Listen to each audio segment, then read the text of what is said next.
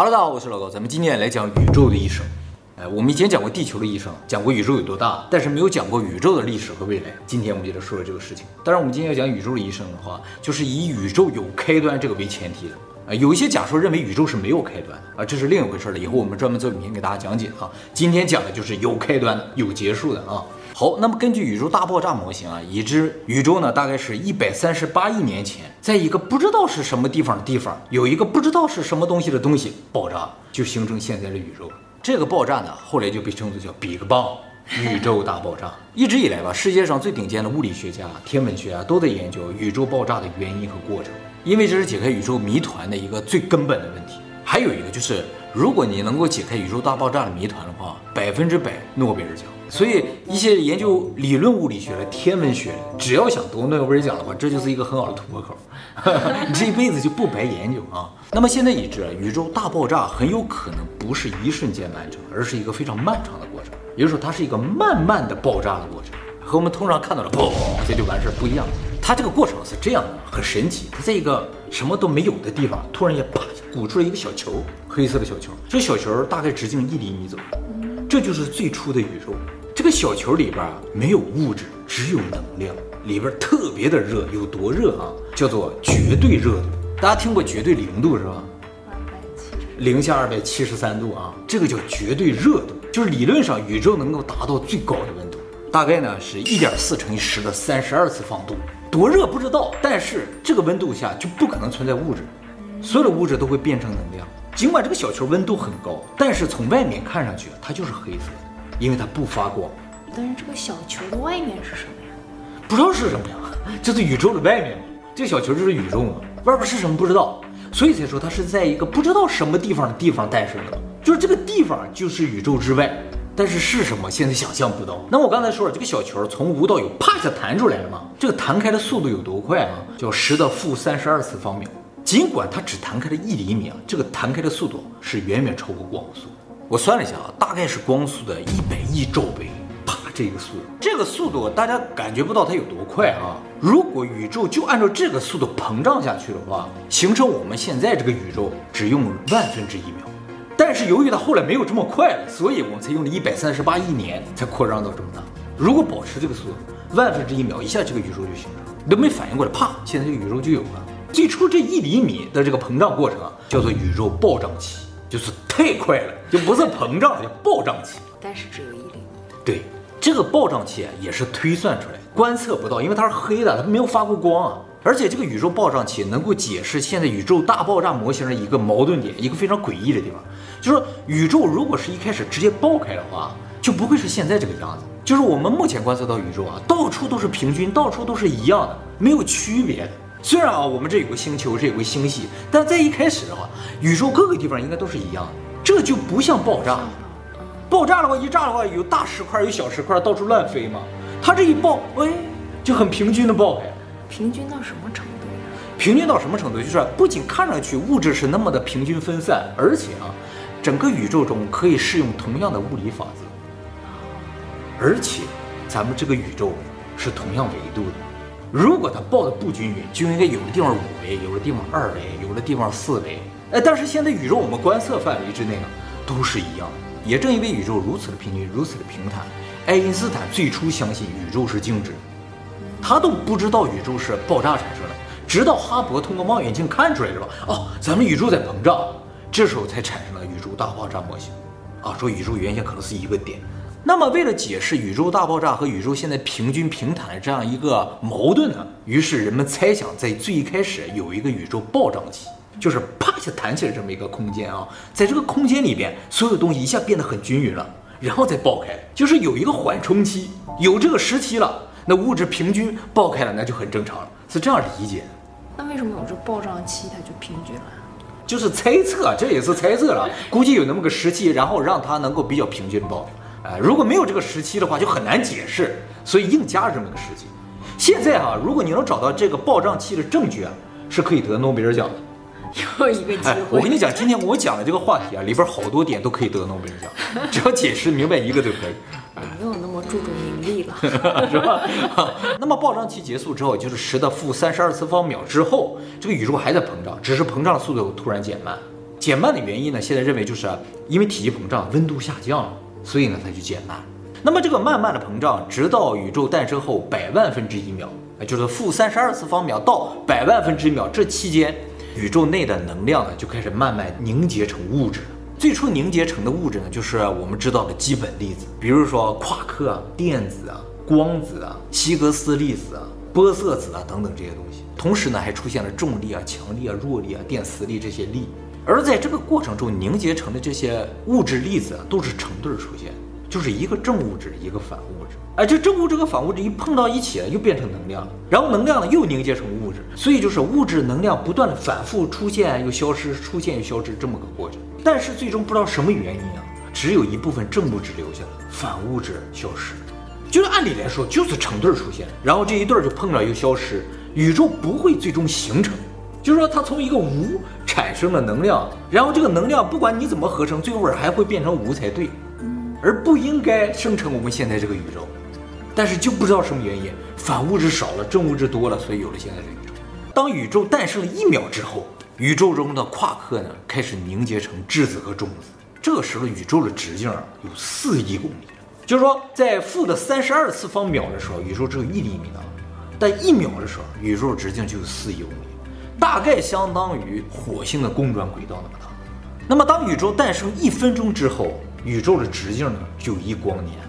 你说它的速度有多快啊？这个膨胀的，就是我刚才说，速度已经减慢了，但也比光速快很多。正常光要走一年才那么大，它一分钟就膨胀到那个大小。那么一光年大小的宇宙当中呢，中子和质子就结合成了原子核。但这个时候的原子核，还抓不住电子，因为温度太高了。这个时候的温度应该是超过一百亿度的，也就是说，在这个时候呢，还没有形成真正完整的原子，还没有，只有原子核有电子。那么我就说了，这个宇宙的直径都有一光年了，这个宇时候的宇宙也是黑色，全黑，光线照不出来，没有光。那么接下来，宇宙膨胀的速度越来越慢，进入一个漫长的降温过程之中，一直降到平均温度只有三千度的时候，发生了一个非常重要的事情，就是原子核呢第一次抓住了电子。就是说，温度降下来之后，电子跑的就没那么快了，然后这个电磁力的正负电荷电磁力的作用呢，就超过了它那个动能那个速度的一个力量，然后就抓住了电子。抓住电子之后，光子就不再受到电子的阻碍，就能射出宇宙了。其实电子啊，就像一道屏障一样，挡住了所有的光，光照不出来。但是电子第一次被原子核抓住之后，光子得到了解放，它不会被原子核抓住，它没有电啊，所以它啪一下就照出来了。这个呢，就是我们以前讲过的宇宙最初的一闪。这个时间点在什么时候呢？在宇宙诞生后三十八万年。也就是说，宇宙从诞生后一分钟，一直到剩下的三十八万年，都在慢慢的降温，直到第一个原子核抓出了电子之后。宇宙中的光子照出来了，砰！宇宙才这一闪。那是盘古开天地的那种感觉，那种感觉。哎，也就是说，实质的盘古开天地是在宇宙诞生后三十八万年才产生。那盘古是哪儿来的呢？我们今天啊，主要讲宇宙大爆炸假说。关于这个盘古开天地的这种更科学的假说呢，以后我们再讲。所以，我们真正肉眼可见的宇宙大爆炸是在宇宙诞生后三十八万年产生。这也就是我们以前讲过的宇宙背景辐射的来源。这个宇宙背景辐射就是它三十八万年后的样子，一闪开这个样子，在闪之前它是完全黑的，你看不见。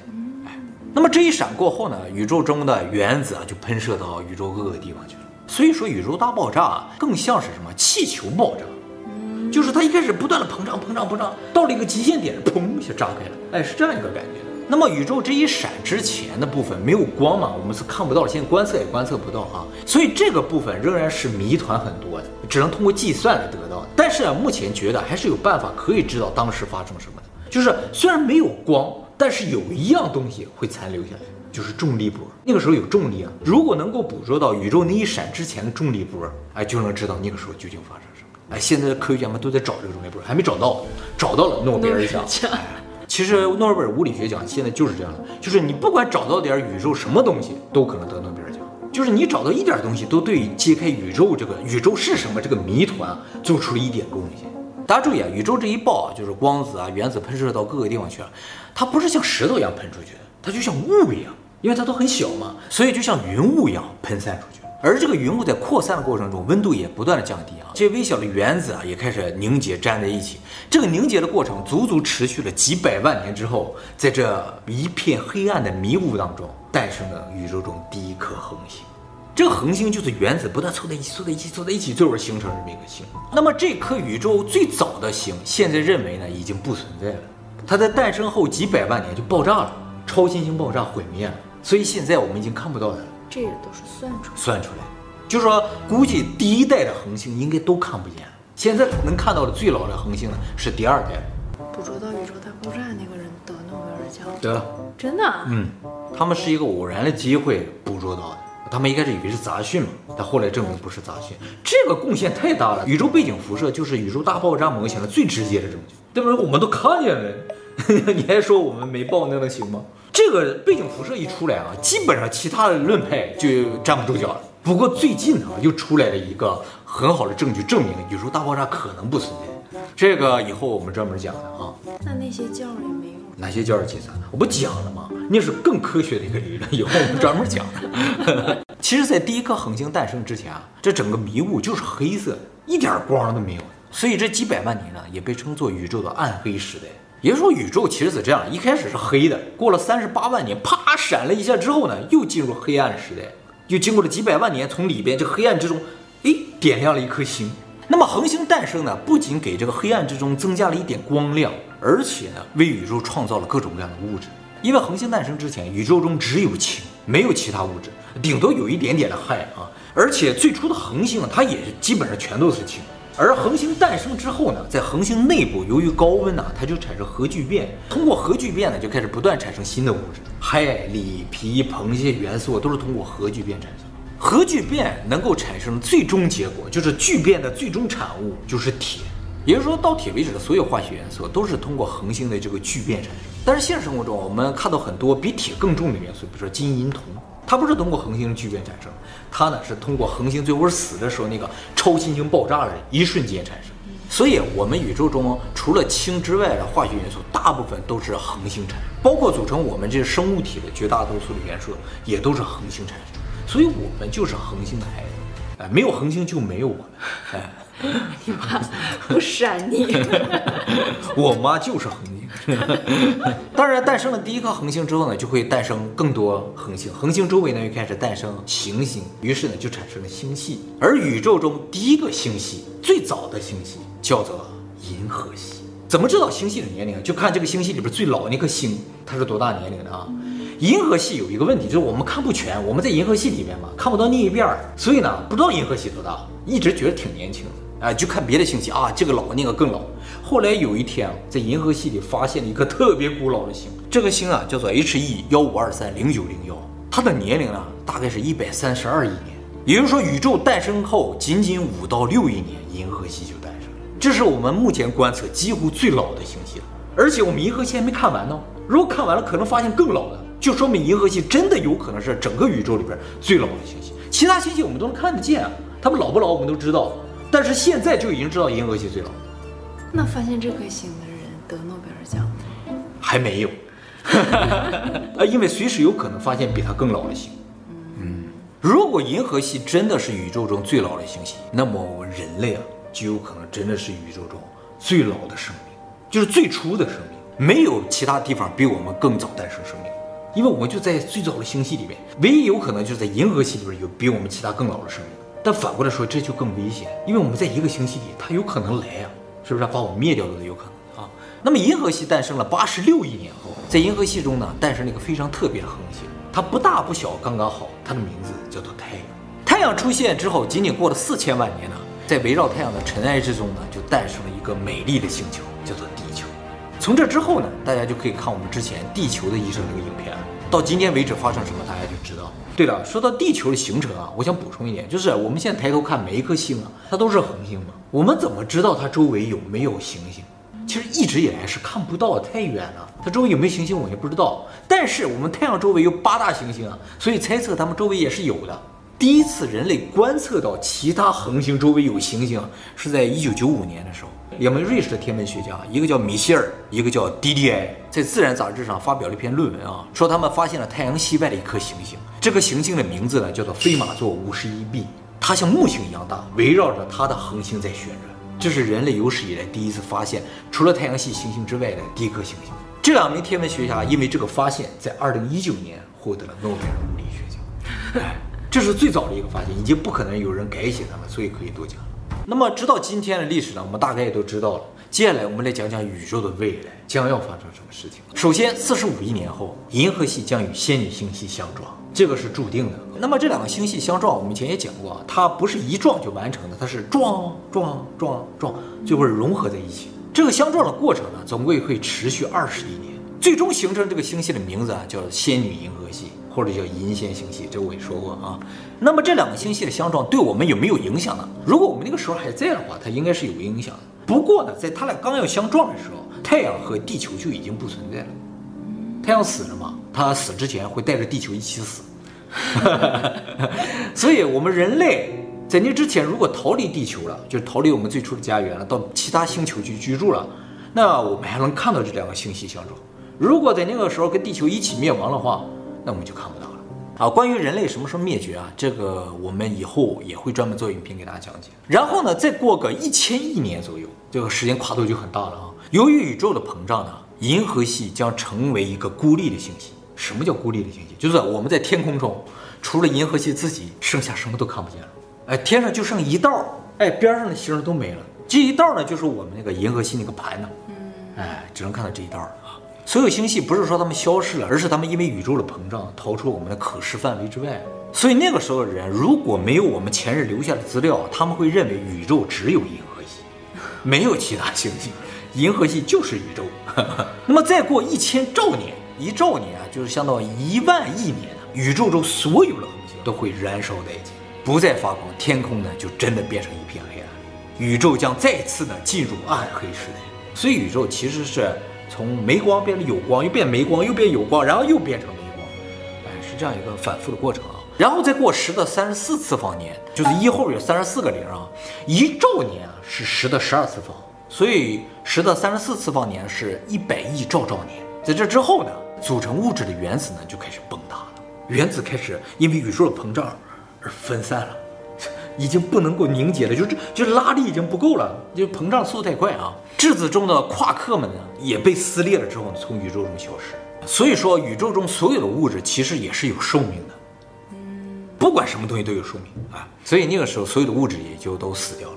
那这也符合熵增呀？啊，对对对，跟熵增其实是一样的。熵增不就是说一个完整的东西会随着时间的推移渐渐变得支离破碎吗？石头会变成沙子。原子呢，也就会变成一些支离破碎的不知道什么东西，夸克之类的东西，最终呢，变成什么都没有。当然，这变成什么都没有，也不是说真的什么都没有，它是变成了能量，变成了热能。所以宇宙最后只剩热能了。这种宇宙的终结方式就叫热寂。而宇宙达到热寂呢，是在宇宙诞生后一万兆兆兆兆兆兆年。当然，我说的这个热寂并不是唯一的可能性啊，就是宇宙现在终结方式啊有很多种假说。为什么会有很多种假说？是因为接下来宇宙膨不膨胀，这是一个关键点。如果宇宙还加速膨胀的话，它就会撕裂嘛，啊，它就会最终热寂嘛。它如果不膨胀，它急速收缩，啊，宇宙你比如说现在加速膨胀，突然在某一个时间点急速收缩，就是缩成一个点了，那宇宙就变成一个黑洞了。这也是一种终结方式，变成黑洞之后又变成一个点，变成无，那这个无会不会再次爆发就不知道了。再次爆发了，宇宙就是在循环的；如果不再次爆发，这个宇宙就这样消失。如果宇宙是在不断循环，就是收缩完了，回到一个点，完再爆开，又又收缩到一个点，那就说明我这次宇宙不一定是第几代，我们可能第三百三十五号宇宙，是吧？第五百号宇宙，也有可能是第二十五号宇宙。那每个宇宙的形式会变不一样吗？不知道。适应的物理法则一不一样也不知道，是几维时空也不知道啊。但是不管哪一种假说了，宇宙最终一定会死，哎，就是怎么个死法的问题。它不管怎么结束的，反正也看不到。啊，对对对，在那之前很早很早，估计人类就已经不存在。不过啊，也不用那么悲观。我现在讲的是我们宇宙的终结方式。如果我们人类科技真的发达到一定程度，能够进入其他宇宙。那就另当别论了，所以？有一些宇宙可能还很年轻啊，我们可以通过虫洞逃到另一个宇宙。那么关于虫洞呢，以后我们也会专门做影片给大家讲解，这是人类永生的一个非常必要的东西。